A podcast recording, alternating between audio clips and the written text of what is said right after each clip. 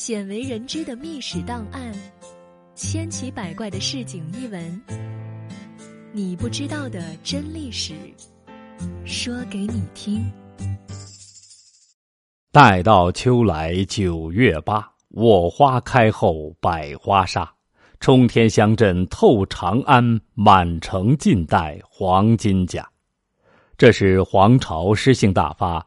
借咏叹菊花来形容势不可挡的义军力量，透过那盛开的黄色菊花，仿佛让人看到那威武雄壮的黄金铁甲军即将攻破长安的磅礴气势。英雄不问出处，谁能想到一个范延的人，仅用五年的时间就把唐僖宗赶出长安？之后，黄巢却在还没有巩固新生政权的基础上，就做了一件愚蠢的事情，那就是宣布称帝。他沉醉在大明宫春风得意、烟花缭绕的美酒当中，却浑然不觉唐朝的军队已经悄然逼近了他。他带着残兵败将逃到了山东，自此没有任何音讯。但是在历史上，关于黄巢死因的记述却出现两种截然不同的说法，一个是被杀，一个是自杀。《旧唐书·黄巢传》中有关黄巢死因的记述是这样说的：在黄巢兵败后，看到生还无望，便让他的外甥林岩把自己杀掉。同时，这样记载的史书还有《资治通鉴》《贵院笔耕录》《北梦所言》。林岩是黄巢身边的禁卫队首领，他是黄巢最亲密的人。林岩拿着黄巢的首级去投唐，这是一个事实，其中又有怎样的故事却不为人知。如果并不是林岩杀的黄巢，那么林岩就沉甸甸的背了卖主求荣的千古骂名。而《新唐书》对于黄巢的死却是这样记载的。在黄巢兵败狼虎谷后，他见大势已去，生还无望。为了保存反唐血脉，他让自己的外甥林岩拿着自己的首级去投唐。但是林岩不忍心杀掉自己的舅舅，于是黄巢自刎，却没有死。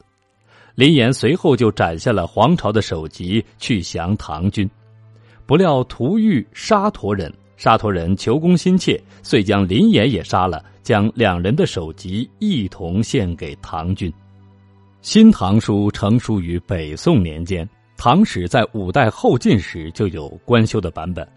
后世为了将二者有所区别，遂把武唐时期的唐书称为《旧唐书》，而把北宋欧阳修主持修编的唐书称为《新唐书》。由于成书时间的差异以及时代背景的不同。《旧唐书》成书于乱世，成书仓促，书中大有疏漏之处；而欧阳修主持编修的《新唐书》，不仅内容丰富，而且对于史料的收集也是极为全面的。《新唐书》秉承春秋的笔法写史，因此研究历史的人大多会参考《新唐书》的相关记载。历史往往在探索中发现。在发现中，我们有时会无意中得到历史的本来面目。从敦煌莫高窟发现的敦煌文书中，有一部《宿州报告皇朝战败等情况残卷》，里面有这样的记载：其草贼黄巢被上让杀却于西川尽头。